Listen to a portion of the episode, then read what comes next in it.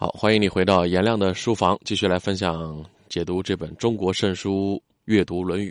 上集我们讲了孔子的出身，高贵又贫贱，少年间过得非常的困苦。那后来成就那么大，中间到底发生了什么呢？好学，孔子是一个非常好学的人。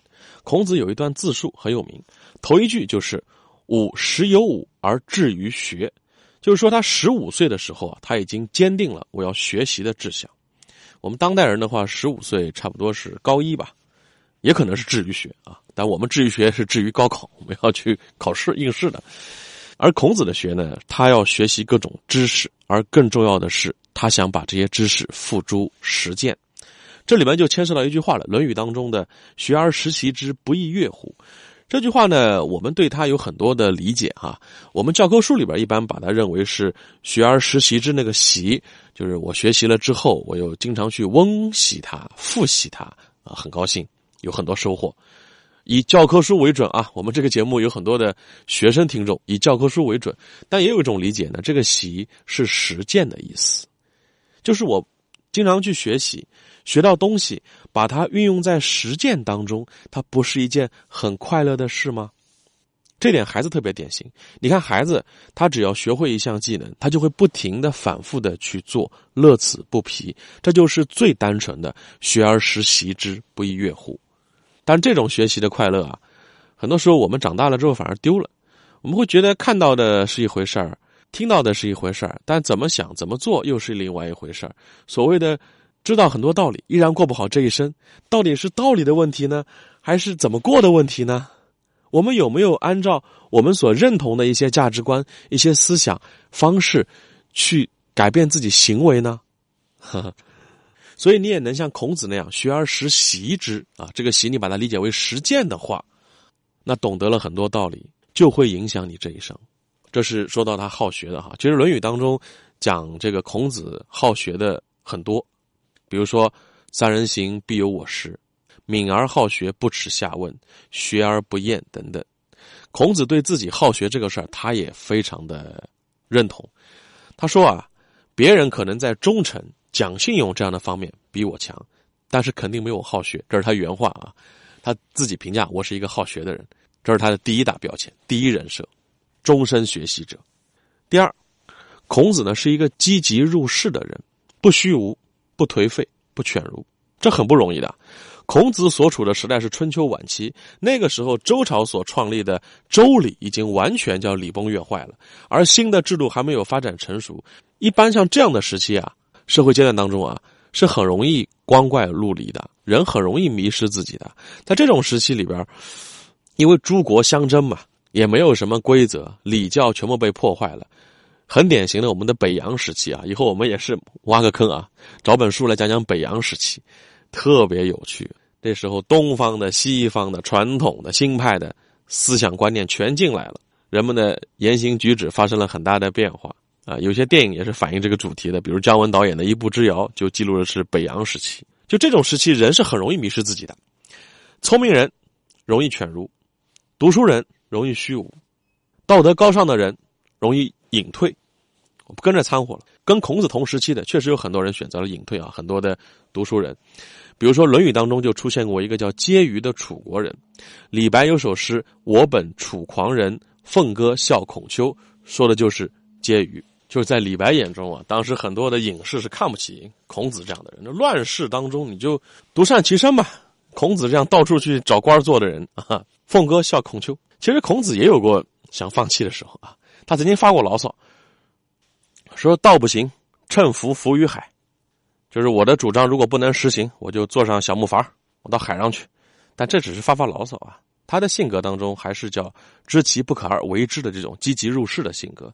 一个人不虚无、不丧，保持积极的心态，这是很难得的。尤其像孔子这样，他是仕途一直不顺的，所以不得不周游列国，鲁、齐、魏、宋、陈，他都去过，都想去当官甚至还为了想当官跟一些他眼中的叛臣妥协过。但孔子想当官他不是说我自己要多大享受、多大权利，因为在当时的社会环境当中，你要想实现自己的政治理想，你只有去当官但是孔子的政治理念不被当时的社会所接纳，当时属于诸侯纷争的时期，导致孔子呢只能像一条丧家狗，惶惶然穿行于列国之间。但是呢，所谓叫有心栽花花不开，无心插柳柳成荫。孔子呢在仕途上不成功，但是教育方面成功了，影响了中国的历史。他一开始教学生呢，就是附带着挣点钱，毕竟周游列国要花钱嘛，挣点学费。知识付费，最早的知识付费，当然也不贵就是了。有的学生一条肉干就可以跟着他学习了。后来他也发现啊，这个当官这个事儿，可能我这辈子是没啥希望了。但是通过教育可以影响更多人，为这个社会培养出更多的君子。于是他的后半生就更加的侧重于教育了，教学生编教材，像《诗经》《尚书》《春秋》，可以说都是孔子编的教材。那一边教学生，一边跟学生互动。跟学生的聊天就会被记录下来，编成了书，于是有了《论语》这部中国圣书。星辰大海，由这里起航。由这里起航。颜亮的书房。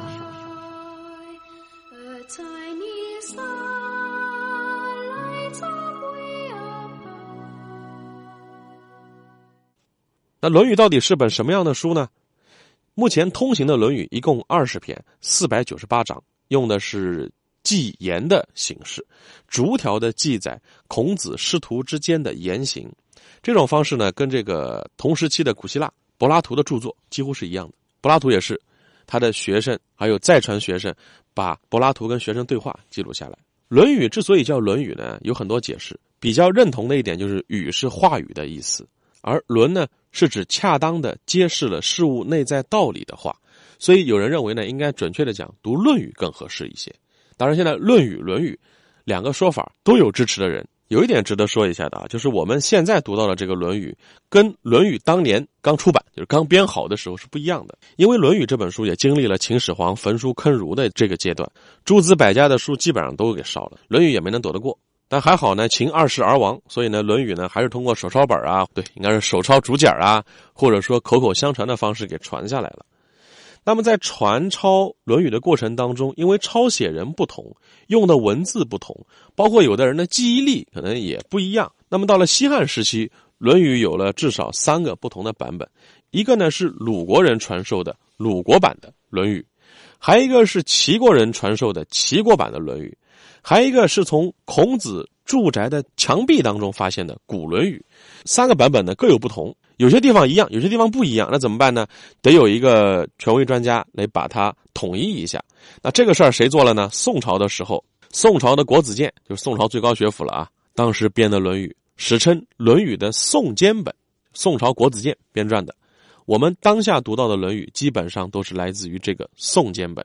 所以你想，这个事儿是宋朝才开始干的啊！我们跟宋朝人读的《论语》是一样的，那我们跟唐朝人、跟战国时期的人、跟汉朝人读的《论语》是不一样的。那《论语》的内容到底有哪些是值得我们反复去咂摸的？下集当中，颜良的书房继续来跟你分享。